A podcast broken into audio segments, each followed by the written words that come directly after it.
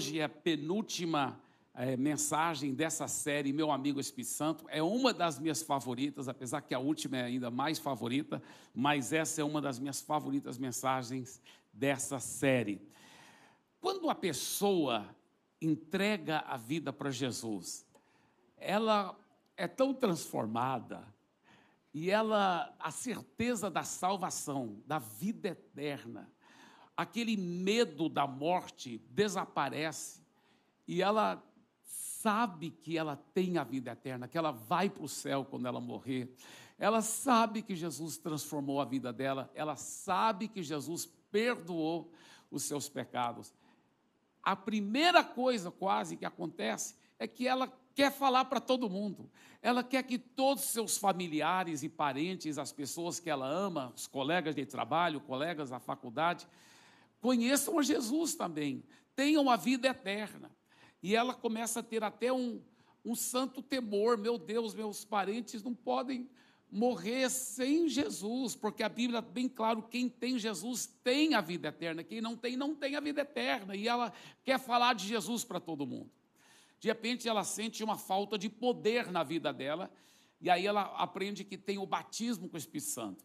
E ela é revestida com poder, ela recebe a segunda experiência, ela foi batizada com o Espírito Santo, ela aprende a fluir nas línguas e agora ela está ungida. Ela está preparada para ser um instrumento poderoso nas mãos de Deus para alcançar muitas outras vidas para Jesus. Só que tem um detalhe. Muitas vezes ela, mesmo sendo apaixonada por Jesus, apaixonada por vidas, mesmo que ela ame tanto as pessoas e quer falar para as pessoas de Jesus, mesmo que ela também agora seja batizada com o Espírito Santo, ela tem unção sobrenatural para ganhar vidas por Jesus, mas por falta de sabedoria, ela ainda muitas vezes é impedida de ter todos os resultados que Deus queria, porque ela acaba trabalhando é, na contramão daquilo que o Espírito Santo quer fazer. Ela não coopera com o Espírito Santo. E Jesus deixou bem claro, quando esteve aqui na terra, que existe, em relação às pessoas do mundo, as pessoas que ainda não converteram, existe a missão tríplice do Espírito Santo. A missão tríplice do Espírito Santo. Que missão é essa, pastor Eibe? O próprio Jesus explica sobre isso em João capítulo 16, a partir do versículo 5. Ele diz: Mas agora Vou para junto daquele que me enviou, e nenhum de vós me pergunta: Para onde vais?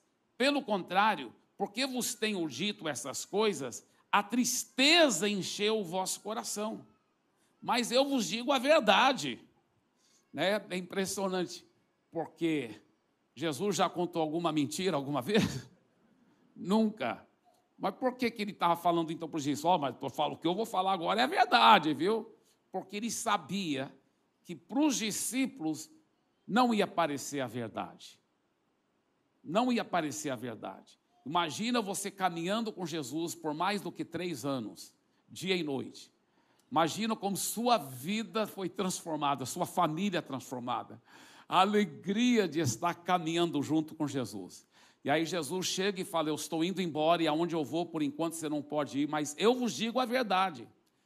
Olha, eu vos digo a verdade, convém-vos que eu vá. Quer dizer, é melhor para vocês que eu vá. Eu estou falando a verdade, é melhor que eu vá.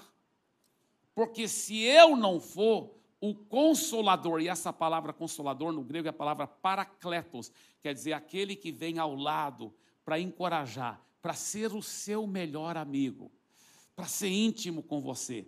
Se eu não for, ele não poderá vir. Mas se eu for, eu vou poder enviar esse Paracletos. E ele é melhor para vocês do que eu mesmo. Porque ele vai poder estar com cada um de vocês 24 horas por dia.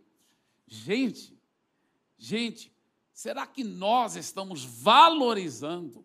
O Espírito Santo quer ser o nosso melhor amigo. Você entende que é melhor para você ter o Espírito Santo morando dentro de você, se você já nasceu de novo, ele está aí dentro, do que você ter o próprio Jesus ao seu lado toda hora. É melhor isso. Será que nós estamos valorizando? Será que nós estamos cultivando esse relacionamento, essa amizade com o Espírito Santo? Na última mensagem dessa série, não vai ser domingo que vem, tá? Porque domingo que vem nós estamos interrompendo essa série, porque vai ter um pregador de Havaí aqui, tá? É uma coisa meio surpresa, eu também não sabia, mas me falaram: olha, ele vai estar aqui no Brasil, você quer? Eu falei: eu quero, porque eu já sei que o cara é bom, é uma benção. Então, então nós vamos interromper a série, tá certo? Então, domingo que vem, nós vamos interromper a série. Mas na última mensagem dessa série, quando eu for dar, se Deus quiser, antes de Jesus voltar, é, nessa última mensagem dessa série, eu falo sobre como cultivar mais profundamente essa intimidade, como ouvir a voz do Espírito Santo, como conversar com ele no dia a dia. É muito precioso. Mas olha o que ele diz aqui. Ele diz: Mas eu vos digo a verdade. Versículo 7 convém-vos que eu vá, porque se eu não for, o consolador não virá para vós outros. Se, porém, eu for, eu vou-lo enviarei. Eu que vou enviar o Espírito Santo, o Paracletos. Aí ele entra num assunto muito legal. Olha o que ele diz. Quando ele vier, convencerá o mundo do pecado, da justiça e do juízo. Do pecado, porque não creem em mim, da justiça, porque vou para o Pai e não me vereis mais, do juízo, porque o príncipe deste mundo já está julgado. Agora, fala a verdade, quantas vezes a gente está lendo a Bíblia, talvez no nosso tempo sozinho com Deus, lê um trecho desse e a gente vai meio rápido e nem para para falar o que, que ele está realmente dizendo, né? Quando ele, o Espírito Santo, vier, ele vai convencer o mundo do pecado, da justiça, do juízo, do pecado porque não crê em mim, da justiça porque vou para o Pai e não me vereis mais, do juízo porque o príncipe desse mundo já está julgado. Mas esse trecho é muito profundo. Esse trecho, esses quatro versículos aí, do versículo 8 ao versículo 11, que nós vamos realmente estar pregando de uma forma expositiva essa mensagem toda. E aqui que está a missão tríplice do Espírito Santo. Essa missão tríplice do Espírito Santo não é em relação aos cristãos, essa missão aqui que Jesus se refere é em relação às pessoas do mundo, as pessoas que ainda não converteram. E ele diz: quando ele, mostra o versículo 8 de novo, quando ele vier, convencerá o mundo o quê? Do pecado, da justiça e do juízo. Tá. Aí, quero só que você veja uma coisa. Olha o que ele fala. O Espírito Santo vai convencer o mundo do pecado. Agora, como que o Espírito Santo vai fazer isso? Como que ele vai convencer o mundo, as pessoas do mundo do pecado? Eu vou te falar como. Tudo que o Espírito Santo faz aqui na terra, ele faz através da igreja, porque ele mora dentro de nós, dentro de você. Então é através de você que ele vai convencer o mundo do pecado. Muitas vezes nós não temos conseguido ganhar pessoas para Jesus, porque na realidade estamos trabalhando não em cooperação com o Espírito Santo, mas na contramão do Espírito Santo. Olha só, olha o que ele diz: ele vai convencer o mundo do pecado. Você notou uma coisa aí? Pecado está no singular, é de um só pecado, de um só pecado. Aí que já começa, você começa a ver os problemas aí. Porque muitas vezes a gente quer ganhar alguém para Jesus, talvez é um filho seu. Você fala, meu filho, essas coisas são pecados aí, olha. Isso aí, você saindo aí com, com mulheres, isso é pecado. É pecado você ficar prostituindo, é pecado você usar drogas. O Espírito Santo não vai cooperar com você para você ganhar seu filho para Jesus desse jeito. Olha, homossexualidade é pecado, prostituição é pecado. O Espírito Santo não vai cooperar com você. E por isso que mesmo crentes batizados com o Espírito Santo, às vezes não conseguem ganhar vidas para Jesus, porque estão na contramão do Espírito Santo. O Espírito Santo está aqui na terra para convencer o mundo de um só pecado. Não é de muitos pecados, não. Se você não cooperar com o Espírito Santo sobre esse um só pecado, você, vai ser muito difícil você ganhar pessoas para Jesus. Qual pecado é esse, pastor Eibe? Ele explica. Olha, vamos ler de novo, versículo 8. Quando ele, o Espírito Santo, vier, ele convencerá o mundo através de você de um pecado. Qual pecado? Olha o próximo versículo, versículo 9. Do pecado, porque não creem em mim. Um só pecado que o Espírito Santo vai cooperar com você para ajudar a trazer convicção no coração da pessoa que ainda não converteu. Sabe qual é? De não crer em Jesus. De não crer em Jesus. Deixa eu explicar isso melhor. Isso aqui é, é, é muito profundo. Você sabia que, num verdadeiro sentido, ninguém é, é, vai para o inferno depois que morrer porque adulterou, porque roubou, porque matou, você sabia que, num verdadeiro sentido, só tem um pecado que leva a pessoa para a perdição eterna? Olha esse versículo aqui, 2 Coríntios capítulo 5, versículo 19. A saber que Deus estava em Cristo reconciliando consigo o mundo, não levando em conta os pecados dos seres humanos e nos confiando a palavra da reconciliação. Veja bem, quando Jesus morreu na cruz, então naquele momento Deus estava reconciliando consigo o mundo inteiro. Deixa esse versículo aí na tela, por favor, porque eu vou voltar para ele. Eu quero mostrar uma coisa aqui. Quando Jesus morreu na cruz, Deus pegou todos os pecados já cometidos na história do mundo, desde Adão até o presente, e os pecados do futuro, porque Deus não é limitado pelo tempo. E Deus pegou todos os pecados, desde Adão até o último ser humano que for nascer antes do fim do mundo. Deus pegou todos esses pecados e colocou esses pecados dentro de Jesus. E castigou Jesus por todos os nossos pecados. Por isso que, num verdadeiro sentido, seria errado num certo sentido, tá? Não estou falando nos todos os sentidos teológicos, mas num certo sentido seria errado Deus castigar alguém no inferno porque adulterou, porque roubou, porque matou, porque aqueles pecados todos já foram castigados. Você não pode castigar alguém duas vezes pelo mesmo pecado. Todos os pecados já foram castigados. Jesus já levou todos os pecados na cruz do Calvário. É isso que a Bíblia está falando aqui nesse versículo. Vamos ver agora então esse versículo. Olha, a saber que Deus estava em Cristo reconciliando consigo o mundo todo. Tá, se é o pecado, porque Deus é infinitamente santo, gente. Nenhum pecadinho entre aspas, né? Alguém disse: "Não existe pecadinho nem pecadão". Essa frase é só metade verdadeira. Não existe pecadinho. Todo pecado é grave, é sério. Até uma mentirinha comercial, branquinha, é pecado sério na presença de Deus. Não existe pecadinho, é verdade essa frase. Agora a frase diz: não existe pecadinho nem pecadão. Existe pecadão. A Bíblia deixa bem claro que existe pecados bem mais graves do que outros. Todo pecado é gravíssimo, mas existem pecados bem mais graves.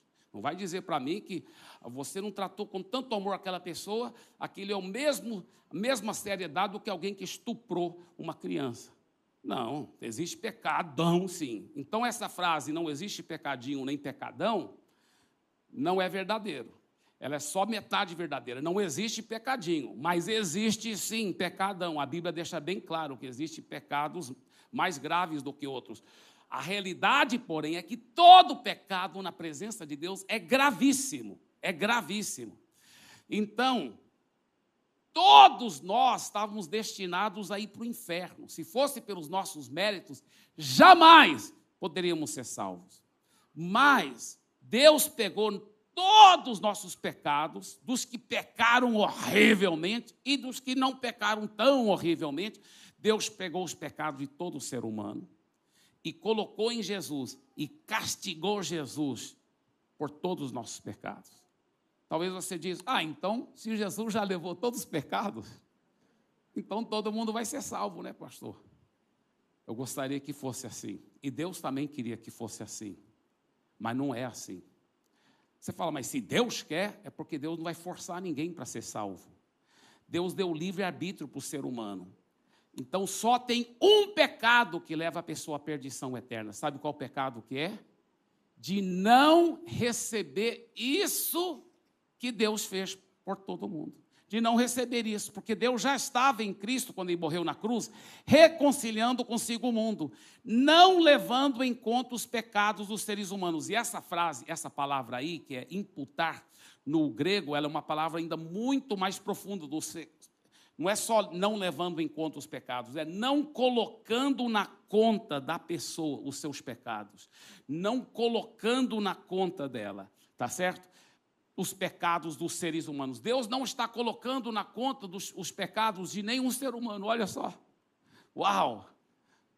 E agora Deus nos confiou essa palavra de reconciliação, dizendo para todo mundo: gente, a boa notícia, Jesus já levou seus pecados. Mas tem um pecado só que leva a pessoa à perdição eterna: é de não receber, não receber isso que Deus fez por ela. Como que não? Como que a pessoa recebe, pastor Eibe? A Bíblia fala quando você entrega a sua vida a Jesus, você está crendo nele. Então a Bíblia fala sobre dois tipos de crer. Um é o, o crer só de acreditar que ele existe. A Bíblia fala, até os demônios creem desse jeito. Até o diabo sabe muito bem que Deus existe. Até o diabo sabe muito bem que Jesus levou os pecados de todo mundo na cruz. Acreditar que isso é um fato não vai te salvar ninguém.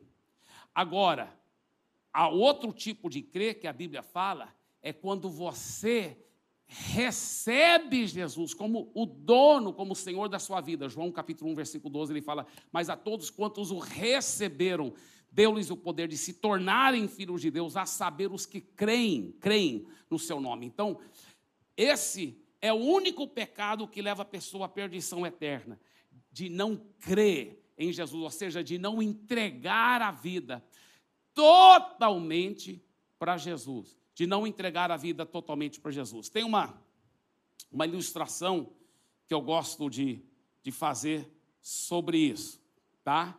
Então, essa ilustração, é, que eu, eu, já fiz muitas vezes aqui, mas eu, eu, aqui é tão pertinente que eu vou fazer de novo. Vamos só supor, tá bem? Ah, o irmão Will está bem aqui na frente, vou usar ele como exemplo. Vamos supor que a minha carteira tivesse um milhão de reais nela. Não tem, viu, irmãos? Mas talvez uma palavra profética. Então, vamos supor que tivesse um milhão de reais aqui e eu tiver, eu falasse para o Will, Will, você é um dos caras mais espetaculares, seriamente, que eu conheço. Então, eu vou te dar minha carteira e um milhão de reais que está aqui dentro. Tudo já é seu de presente, só uma ilustração, né? Claro. Aí, vou deixar bem aqui, tá, Will? Então, quando terminar o culto, você pode vir pegar. Só que o Will pensa que eu estou brincando, né? E ele nunca vem e pega. O culto termina, ele vai embora. Nessa ilustração, eu dei a carteira para ele, sim ou não? Sim. Ele recebeu? Não. Assim também. Deus já deu a salvação para todo mundo. Só tem um pecado que leva a pessoa à perdição eterna, de não receber. Como receber, pastor Eire? Recebendo Jesus como Senhor total da sua vida. Agora, aqui está o problema, queridos. Preste bem atenção no que eu vou dizer, porque isso aqui é muito forte nós tentamos, nós muitas vezes tentamos ganhar alguém para Jesus na contramão do Espírito Santo. Falando para ele, olha, isso aí é pecado que você está fazendo, esse outro que é pecado. Ele falou, não, não, não, não. O Espírito Santo está aqui para convencer o mundo de um só pecado, de não crer em Jesus. Então, em vez de falar dos pecados para ela, fala de Jesus para ela. Fala daquilo que Jesus já fez por ela aí sim você vai estar cooperando com o Espírito Santo. Você não vai estar na contramão do Espírito Santo. Deixa eu até enfatizar algo aqui muito, muito forte é, para vocês. O que essa primeira parte da missão tríplice do Espírito Santo está dizendo é que o Espírito Santo vai usar você para ajudar as pessoas do mundo crerem em Jesus. Tá? Esse é o primeiro, primeiro aspecto da missão tríplice. Então diga em voz alta: o Espírito Santo vai me usar para ajudar as pessoas crerem em Jesus. Eu lembro quando você sabe que eu pastorei muitos anos em Santarém, depois nós fomos com uma equipe bem grande e pastorei muitos anos em Fortaleza. E a igreja em Fortaleza depois, né, hoje ela tem milhares e milhares de pessoas, mas nós estamos começando ainda, aliás, nem tinha inaugurado ainda. E a nossa equipe veio comigo para Fortaleza, chegava para mim e falava, pastor, porque os pastores de Fortaleza também falavam a mesma coisa para mim. Olha, isso aqui não é Santarém, não. Lá em Santarém a igreja cresceu a ter dezenas de milhares de pessoas, mas lá é diferente. Aqui, Fortaleza, no Nordeste.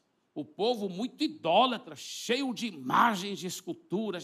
O povo aqui, rapaz, aqui é duro. O povo aqui é difícil. E os próprios pastores falavam: Pastor, aqui é difícil ganhar pessoas para Jesus. Aqui não é, não é tão fácil, não. E aí minha equipe chegava para mim, logo quando eu mudei para Fortaleza, falavam, pastor, a coisa aqui é diferente mesmo. Olha, a gente vai num, tá num bairro, até de classe média, assim, e vai, de repente tem um beco assim, uma rua sem saída, sempre no final daquela rua vai ter uma imagem de escultura. Você entra nas lojas aqui, cheio de imagens de escultura. Pastor, o povo aqui não vai querer saber é, da fé evangélica. Não, porque eles, eles realmente estão, eles são muito fortes aqui na, na no negócio de imagens e, e, e tal, então não, não vai dar certo aqui, talvez. Eu, eu reuni minha equipe juntas e eu falei várias coisas para eles. Entre, uma, entre as coisas que eu falei para eles, uma delas foi o seguinte: olha, hoje a partir de agora, nós somos cearenses, nós estamos aqui no Ceará para trabalhar com eles. Então, não fala mal desse povo, nunca. Nunca, senão você está procurando uma briga comigo, porque a partir de agora eu sou cearense. Agora eu já sou paulistano, irmãos. Mas naquela época eu era cearense. Ah, eu nunca parei de ser cearense também.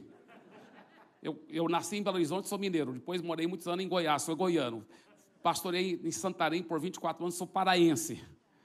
Sou cearense, mas agora sou paulistano. Acima de tudo, sou paulista, aleluia. Aleluia. Mas eu falei: olha, essa aqui é a terra que Deus nos deu para possuir, gente. Você sabia quando Deus mandou aqueles 12 espias para espiar a terra prometida? Só dois deles voltaram com bom relatório. Qual foi o nome dos dois? Josué e Caleb. Os dez que voltaram com incredulidade falaram: Nós não vamos dar conta, tem gigantes, negócio é feio, é, cidades com grandes muralhas. Você lembra o nome de algum daqueles dez? Ninguém lembra. Interessante. Só lembra dos dois, Josué e Caleb. Né? E eles voltaram com uma, falando: Nós não damos conta, a terra realmente emana com leite e mel mas nós não damos conta. É uma terra que tem gigantes, ela devora as pessoas. E, ela, e a Bíblia fala que eles infamaram a terra que Deus havia dado para o povo de Israel possuir. Quando você fala mal da sua cidade, quando você fala mal do local onde Deus te colocou para você ganhar para Jesus, você está caindo no mesmo pecado daqueles dez espias. E a Bíblia fala que Deus ficou irado com aqueles dez espias, que os corpos deles ficaram no deserto e, morreram lá e secaram no deserto. E porque porque eles infamaram, falaram mal da terra que Deus havia dado para eles possuírem. Então eu falei para eles, olha, vamos falar bem dessa terra. Vamos falar bem do Ceará. Vamos falar bem. E, e, nós amamos, a partir de hoje nós somos cearenses. Aliás, irmãos, eu até descobri base bíblica depois, que Jesus também era cearense. É verdade. Você pode ver que, que lá a Bíblia fala que Jesus andava de jumento, de jegue. cearense gosta de um jegue. E, e, e, o cearense é o seguinte: é, Jesus mesmo disse: Olha, rogai ao Senhor do, do Ceará para mandar obreiros para o Ceará, porque a, a, O Ceará é grande, mas obreiros são poucos. E aí, você sabe que o cearense ele fala para as mulheres assim, carinhosamente: mulher, e para o homem ele fala macho, vem cá, macho. Ele fala, para homem ele fala macho, para mulher ele fala mulher. Aí eu vi, já em Jesus é sério, porque quando a Maria falou assim, acabou o vinho, Jesus falou, mulher, que tenho eu contigo?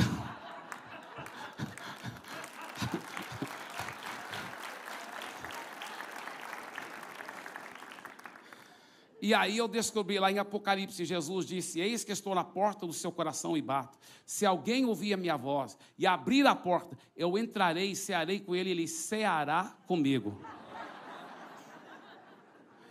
E ainda descobri na Bíblia que fala assim: Deus é a minha fortaleza.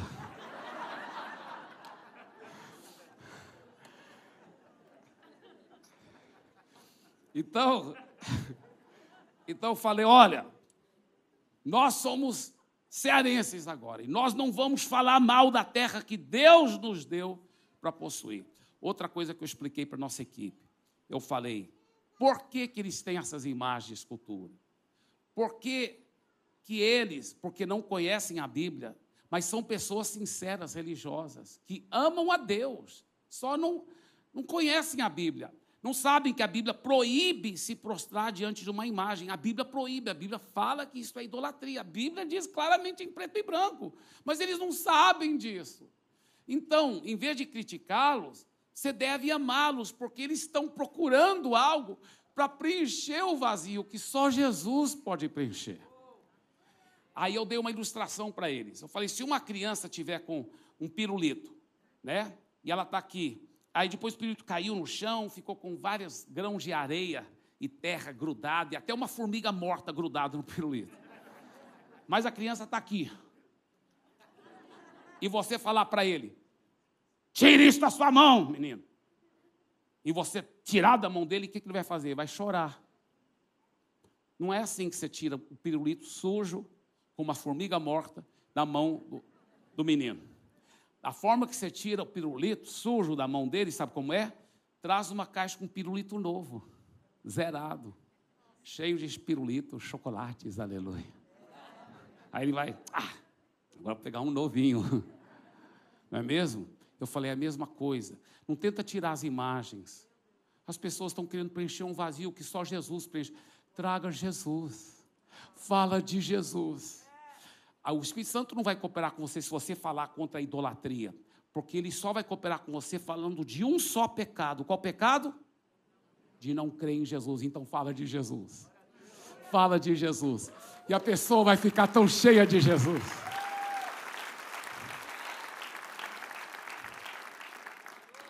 Inclusive, um empresário que é, começou então a congregar nossa igreja lá em Fortaleza, ele falou: Pastor, eu eu sou solteiro, eu moro com a minha mãe, eles eram uma família muito nobre lá, uma região muito rica lá de, de, de Fortaleza. Ele falou, mas eu não estou aguentando mais, pastor, porque é briga constante. Eu falei, mas por que, que é briga constante? Ele falou, porque ela fica falando que eu estou errado, que, e eu fico falando para ela que ela está errada, porque nossa casa, pastor, é cheia de imagens de escultura. Cheia, cheia. E eu fico falando para minha mãe que isso é pecado, que isso é errado, que na Bíblia fala. Eu falei, meu Deus, meu querido, desse jeito você nunca ganha sua mãe para Jesus. Você tem que falar para ela de Jesus. Eu contei tudo isso para ele. Eu falei, ó, o Espírito Santo só vai cooperar com você se você falar de Jesus. Ele falou, é, mas muitas vezes agora nem sou eu que procuro a briga. Eu chego em casa, ela já começa a falar: você não aceita as os nossos santos. Ai, ai, ai. Eu falei, sim, mas sabe o que você faz? Quando ela vem discutir com você, você só dá um sorriso para ela, fala assim, pergunta para ela, mãe, a senhora crê em Jesus? E ela vai responder, creio. Ah, aí você dá um abraço nela, fala, então mamãe, vamos falar de Jesus, porque eu também creio. Vamos seguir Jesus, mãe. E você começa a falar para ela sobre Jesus, o que você agora conhece sobre Jesus, como Jesus transformou a sua vida. Fala para ela de Jesus. Aí o Espírito Santo vai cooperar com você. Sabe o que aconteceu? Ele fez isso. Não demorou muito, ela estava lá na igreja entregando a vida para Jesus. Aleluia. É verdade. Eu fui falar com ela depois, ela falou, ela mesma falou para mim: ah, eu não conhecia Jesus, agora que eu conheço, minha vida mudou. Eu já peguei todas aquelas imagens, já coloquei outro lugar lá, porque eu, eu agora tenho Jesus. E ela até me falou: meu filho fazia tudo errado, pastor. Ele tentava brigar comigo, por isso que nunca dava certo. Mas quando ele foi falar de Jesus, funcionou. Gente, coopere com o Espírito Santo. A missão dele aqui na terra é para nos ajudar realmente a ajudar as pessoas a crerem em Jesus. Segunda coisa que nós vemos, a segunda parte da missão tríplice do Espírito Santo, versículo 8. Quando ele vier, convencerá o mundo do pecado, aí da justiça, diga da justiça. Então, olha o versículo 10. Da justiça, porque vou para o Pai e não me vereis mais. O que, que ele está dizendo aqui? O mundo vai convencer, o Espírito Santo vai usar você para convencer o mundo da justiça, porque eu vou para o Pai e o mundo não vai me ver mais. Deixa eu explicar. Se você morasse em Israel naquela época e não conhecesse Jesus, né, ou talvez vamos supor duas pessoas lá em Israel naquela época, de uma outra cidade, outra cidade lá em Israel talvez Betânia, alguma outra cidade. E lá naquela cidade, os dois estão conversando, conversando, e um fala assim: Olha, eu não acredito nesse negócio de, de justiça. Eu nem sei se Deus existe. Eu não conheço nenhuma pessoa justa, correta. Porque o que eu achei, os fariseus, que têm toda a Bíblia decorada, são tão religiosos, eu pensei que eles eram homens santos. Depois eu fiquei sabendo, os caras estão traindo a esposa, os caras estão oprimindo os pobres. Rapaz, não existe justiça nessa terra. Aí o colega dele fala assim: Rapaz, eu pensava do mesmo jeito igual você. Cara, eu pensava igualzinho você.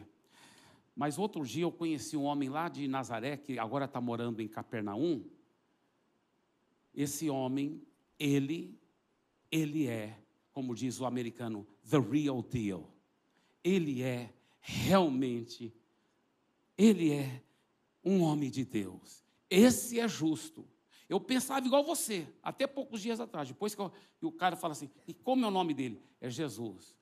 Vai conhecê-lo, você vai ver que existe sim pessoas que têm conexão com Deus. Existem sim pessoas certas nessa vida. Uau! Agora, Jesus disse o seguinte: só que tem um problema. Eu não vou estar aqui na terra mais. Eu estou indo para o céu e o mundo não vai me ver mais. Então, o Espírito Santo vai morar dentro de você, porque dentro de você, ele vai te transformar de tal forma que você será um exemplo de justiça para o mundo. Então, esse é segunda, o segundo aspecto da missão tríplice do Espírito Santo. Olha só, vamos ler juntos essa frase? o Espírito Santo vai transformar você de tal forma que você será um modelo da justiça de Deus. Olha só, olha só, gente. Gente lendo pela Bíblia, quando o Espírito Santo vier, ele vai convencer o mundo do pecado, da justiça, do juízo. Da justiça, porque eu vou para o Pai e vocês não me vão me ver mais. Muitas vezes a gente só lê a Bíblia assim rápido e não aprofunda e não vê o que, que ela realmente está dizendo. Ela está dizendo isso. Agora vamos personalizar, vamos dizer eu agora, tá? Diga, o Espírito Santo vai me transformar de tal forma que eu serei, tá? Vamos lá. O Espírito Santo vai me transformar de tal forma que eu serei um modelo da justiça de Deus. Aleluia. Dê para Jesus uma forte salva de palmas.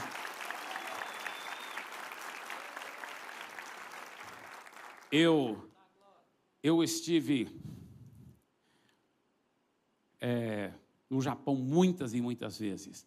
Eu já tive o privilégio não só de pregar em eventos lá é, e na igrejas, mas eu também tive o privilégio de, de pregar para empresários lá.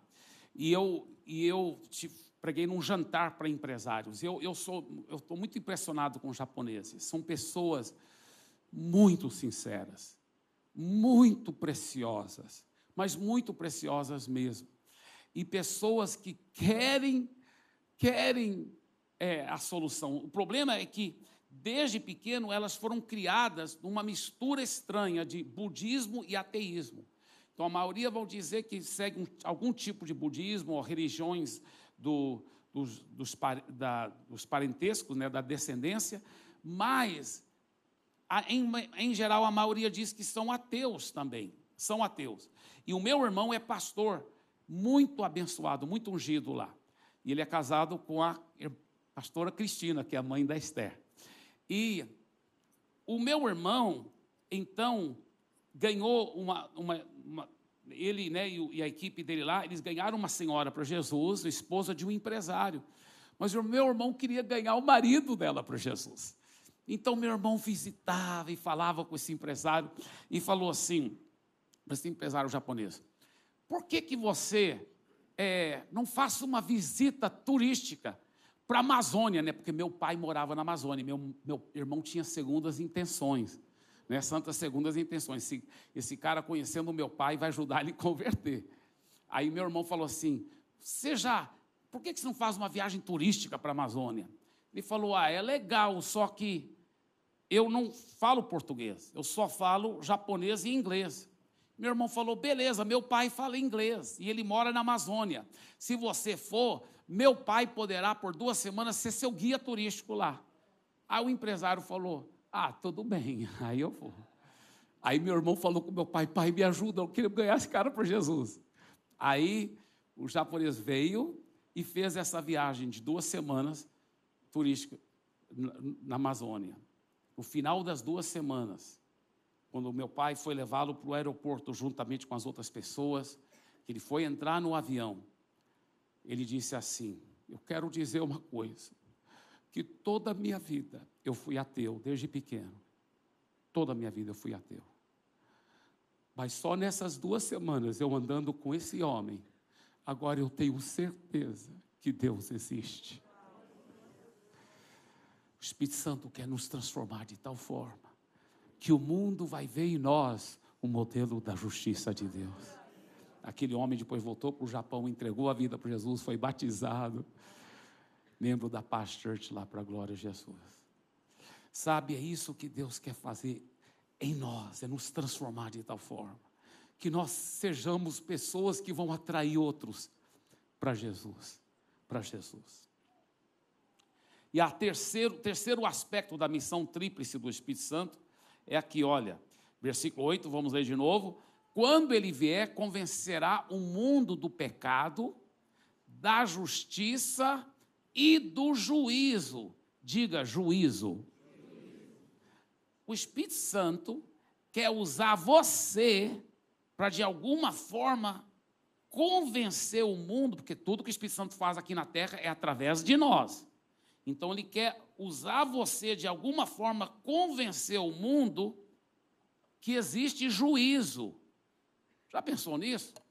Já pensou que a maioria das, das pessoas do mundo não acreditam que vai existir juízo, a Bíblia fala que se a pessoa cujo nome não foi achado escrito no livro da vida, ela será, infelizmente, eu nem queria que isso estivesse na Bíblia, mas está lá claramente, ela será lançada no lago de fogo, onde haverá sofrimento por toda a eternidade. Isso é horrível. Isso é horrível. Isso faz o coração de Deus chorar, porque o inferno nunca foi feito para o homem, foi feito para o diabo e os demônios. Mas a pessoa que insiste em ficar seguindo o diabo e os demônios, vai aonde o diabo e os demônios vão. E Deus não quer isso. Só que Deus não quer robôs o seguindo. Deus não pode forçar ninguém. Deus não quer forçar ninguém. Então, Deus quer que o Espírito Santo nos use para ajudar a convencer o mundo. Gente, tem juízo aí pela frente. Os pecados serão castigados, sim. A coisa é séria. Olha, existe juízo, tem que arrepender e entregar a sua vida para Jesus. O Espírito Santo quer nos usar, porque a, maioria das partes do mundo, pessoas do mundo, é, não acredita. Elas pensam que Deus é como se fosse um grande Papai Noel lá no céu. Então, quando eu pecar, Ah, Deus vai fazer um jeitinho para deixar eu entrar. Deus não é um político corrupto para passar a mão por cima do seu pecado que não foi tratado, que não está debaixo do sangue de Jesus. Meu irmão, é coisa séria. Ah, mas se eu for para o inferno, todos meus amigos estão lá, vou estar bem acompanhado. Leia o que a Bíblia diz sobre isso. O homem rico que estava no inferno, que é uma história verdadeira que Jesus contou, ele estava em tanto sofrimento que ele pedia, pai Abraão, manda o Lázaro só com o dedo molhado na ponta, na água, para colocar na minha língua, só para me refrescar. E o Abraão falou: não, não pode mandar o Lázaro. Não dá, porque ninguém pode passar de lá para cá, nem daqui para lá. Então, manda o Lázaro ressuscitar e voltar, porque eu tenho cinco irmãos. E eu não quero que eles venham para esse lugar, porque é horrível. E o pai Abraão falou: Não, eles têm a palavra de Deus, eles têm os pregadores que estão pregando a palavra de Deus. Não, mas se alguém ressuscitar dos mortos, eles vão arrepender. O pai Abraão disse: Não, se eles não arrependerem na pregação da santa palavra de Deus, eles não vão arrepender, mesmo que alguém ressuscite dos mortos. É muito forte, é muito sério. O juízo é o juízo. Agora, olha a curiosidade que ele fala assim: olha, quando ele pecar, convencerá o mundo do pecado, da justiça do juízo. Por favor, diga juízo. Aí ele explica no versículo 11: do juízo, porque o príncipe desse mundo já está julgado. O que, que tem isso a ver? Parece que não tem nada a ver, mas tem tudo a ver. Deixa eu explicar. Quem é o príncipe deste mundo? Satanás. O príncipe desse mundo já está julgado, né? Já estava previsto quando Jesus falou isso, que ele ia morrer na cruz e ressuscitar e esmagar a cabeça da antiga serpente. O diabo já foi derrotado por Jesus. E ele mesmo disse, né? Eis que eu, eu estive morto, mas estou vivo pelos séculos dos séculos e tenho nas minhas mãos as chaves da morte do inferno. A Bíblia fala que ele, por sua morte, Hebreus 2,14, destruiu aquele que tinha o poder da morte, a saber, o diabo. Não no, não no sentido que o diabo não existe mais, mas aquela palavra destruiu, no grego quer dizer paralisou, tornou-se totalmente inoperante. Então, Jesus derrotou a Satanás por completo quando ele morreu e ressuscitou. Por que, que isso é importante? Porque a Bíblia mostra que o Espírito Santo em nós quer nos usar, escuta bem, quer nos usar para mostrar para o mundo o tanto que o, o, o capeta é um derrotado, o tanto que ele é um derrotado, o tanto que Jesus já esmagou a cabeça dele. Porque aí o mundo vai se tocar. Poxa, se o líder de todo o mal está derrotado e vai ser jogado no lago de fogo, eu não quero estar no lado dele. Eu não quero estar no lado de quem é derrotado. Então, por isso que ele fala, o mundo vai, o Espírito Santo vai, vai nos usar para convencer o mundo do juízo, por quê? Porque Satanás já está julgado, já é um derrotado. Em outras palavras, da forma que eu coloquei, é assim: olha, o Espírito Santo vai usar você para demonstrar a derrota de Satanás. E assim mostrar para o mundo todo que sim existe juízo, existe julgamento. Então diga assim, vamos agora personalizar, colocar eu, tá? Vamos lá. O Espírito Santo vai me usar para demonstrar a derrota de Satanás. Yes, dê para Jesus uma forte salva de palmas.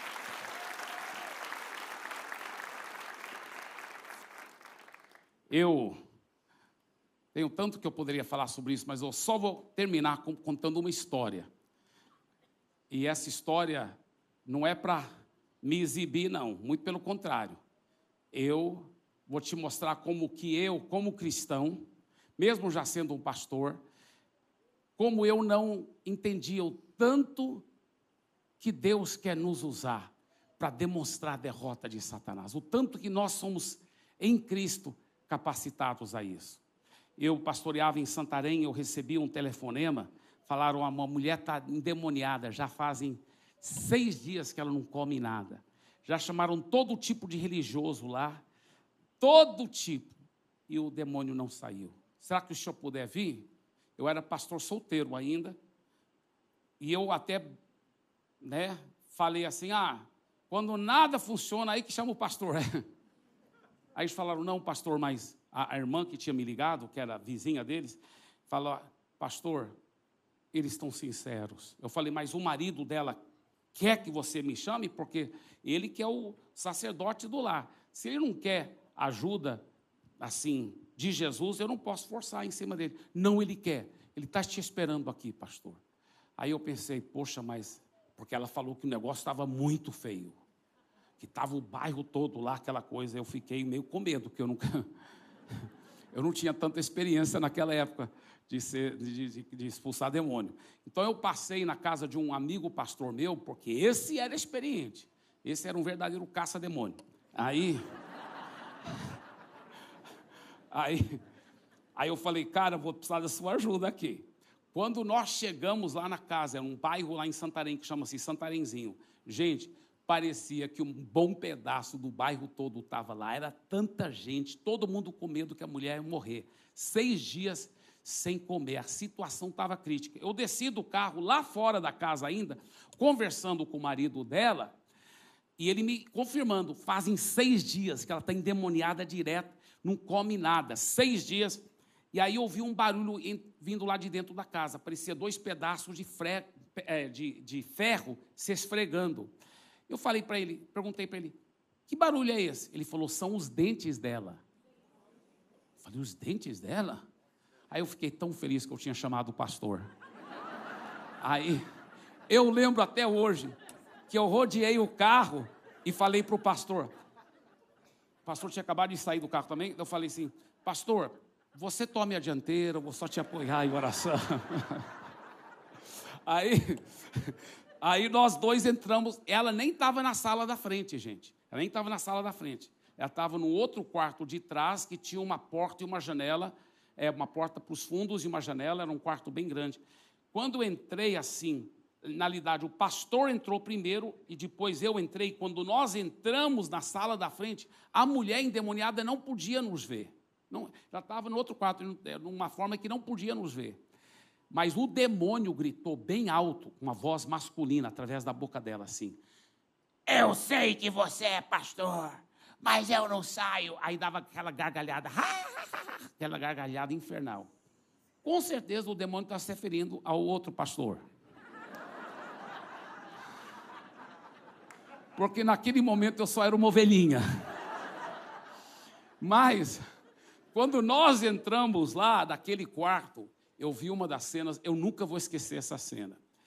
O quarto estava cheio de gente, na janela, na porta, e muita gente para cá. Muita gente para cá, bem longe da cama. Ninguém tinha coragem de ficar perto da cama, só o marido dela. Ela estava deitada numa cama de casal, assim, parecia uma coisa de filme de terror e os dentes não estavam batendo assim, estavam esfregando assim, e saía um barulho tão alto, tão infernal. Você pensava, como que esses dentes não estão se esmagando todinho, com tanto barulho? Aí que eu entendi melhor que a Bíblia fala que no inferno haverá choro e ranger de dentes. Aí eu, para apoiar melhor o pastor em oração, também fiquei bem longe da cama no meio da multidão aqui. E o pastor foi lá e no meio da, da sala e leu um trecho da Bíblia. Depois ele foi lá para a mulher endemoniada e falou assim: Sai dela em nome de Jesus. Aí ele falou para a mulher, né? É, diga amém, Jesus. Só que o demônio respondeu naquela voz masculina: Amém, Jesus, mas eu não saio. Aí ele dava risada infernal. Aí começou a guerra. O pastor falando para sair, e o demônio falando que não ia sair, e aquela coisa. E depois o pastor me falou que o que tinha acontecido, e eu ouvi mesmo quando aconteceu, quando ele estava aqui na sala, no meio da sala lendo a Bíblia, o demônio tinha dito: Eu sou de tal e tal hierarquia, e você sabe que você nunca enfrentou um desse e você não vai conseguir. Ele pensou com ele mesmo: Eu acho que eu nunca enfrentei um desse hierarquia. E aquilo jogou uma dúvida no coração, e aquilo acabou impedindo Aí aquela guerra, sai ou não sai, o demônio falava, eu só saio, eu sou um bom espírito, ele falava, sou um bom espírito, imagina se fosse mal. Aí, eu sou um bom espírito, e eu estou aqui para ajudar, e, e, e, só vou sair se chamar um curandeiro, vai dar um certo tipo de banho, não sei o que é o que. E eu estava aqui no meio da multidão, já tinha passado uns 20 minutos, e eu vi um senhor idoso dizer assim: É, esse espírito, essa entidade sai, mas não desse jeito. Em outras palavras, não pelo nome de Jesus. Tem que dar os banhos e tal. Quando ele falou isso, aí o meu sangue ferveu. Eu pensei, não, esse povo vai tudo ser enganado por um demônio mentiroso. Eu fiquei com uma ira santa. E eu lembro, não em voz alta, mas só no meu coração, eu falei para Deus: Deus, o Senhor tem que fazer alguma coisa agora. E, irmãos, eu ouvi claramente aqui dentro a voz do Espírito Santo. Ele falou: Não, você que tem que fazer.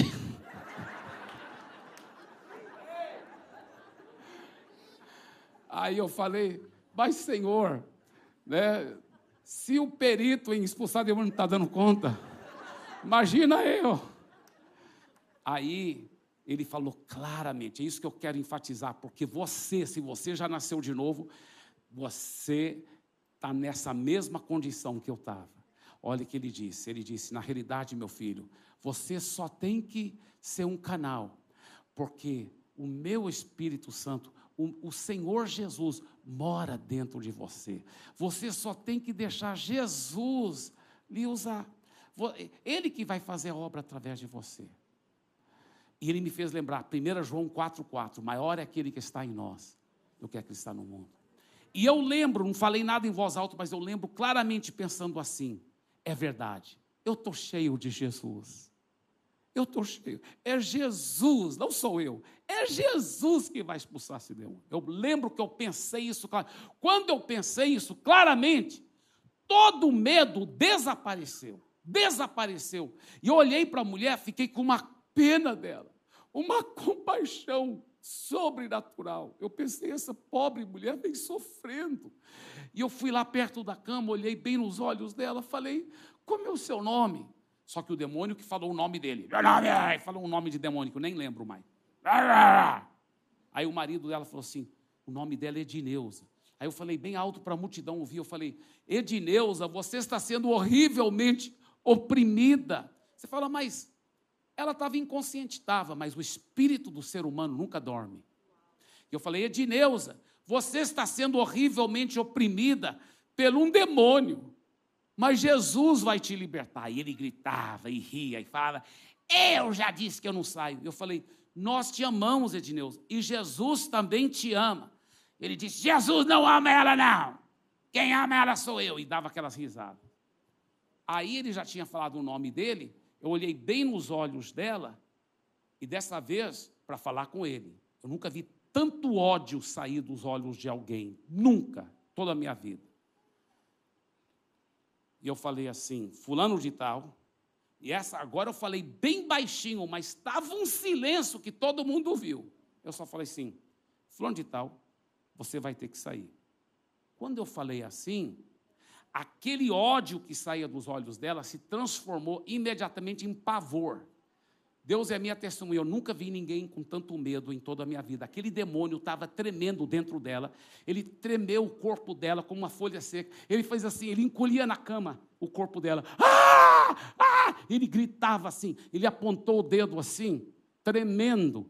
Eu estou vendo Jesus, você está cheio de Jesus. E eu lembrei que 30 segundos antes, mais ou menos, um minuto antes, eu tinha falado só no meu espírito: eu estou cheio de Jesus e é Jesus que vai expulsar esse demônio, não sou eu, é Jesus. Então, naquele momento, eu falei: você está falando a verdade. E é esse Jesus que você está vendo, que te ordena, saia dela e não volte nunca mais. Falei baixinho assim. Quando eu falei, ele, ele saiu dela, mas jogando o corpo dela para cima com um grito assim. Ah! Quando ela desceu, ela desceu sentada, e pela primeira vez na minha vida eu ouvi a voz dela. Ela olhou assim: Meu Deus, onde eu estou? Ela viu a multidão. O que, que aconteceu? Quando o marido dela, que estava aqui ao meu lado, viu que ela estava ali perto, ele começou a chorar. Ele começou a chorar. Eu sei que o medo abre a porta para o demônio. E ela não tinha Jesus. Se ela ficasse com medo, o demônio podia voltar. Então sentei rapidamente ao lado dela e falei: Edneuza, não fique com medo. Você estava sendo horrivelmente oprimida um demônio, mas Jesus te libertou. Eu falei, Dineuza, você não quer entregar sua vida para Jesus? Aí foi a vez dela chorar. Ela começou a chorar, chorar.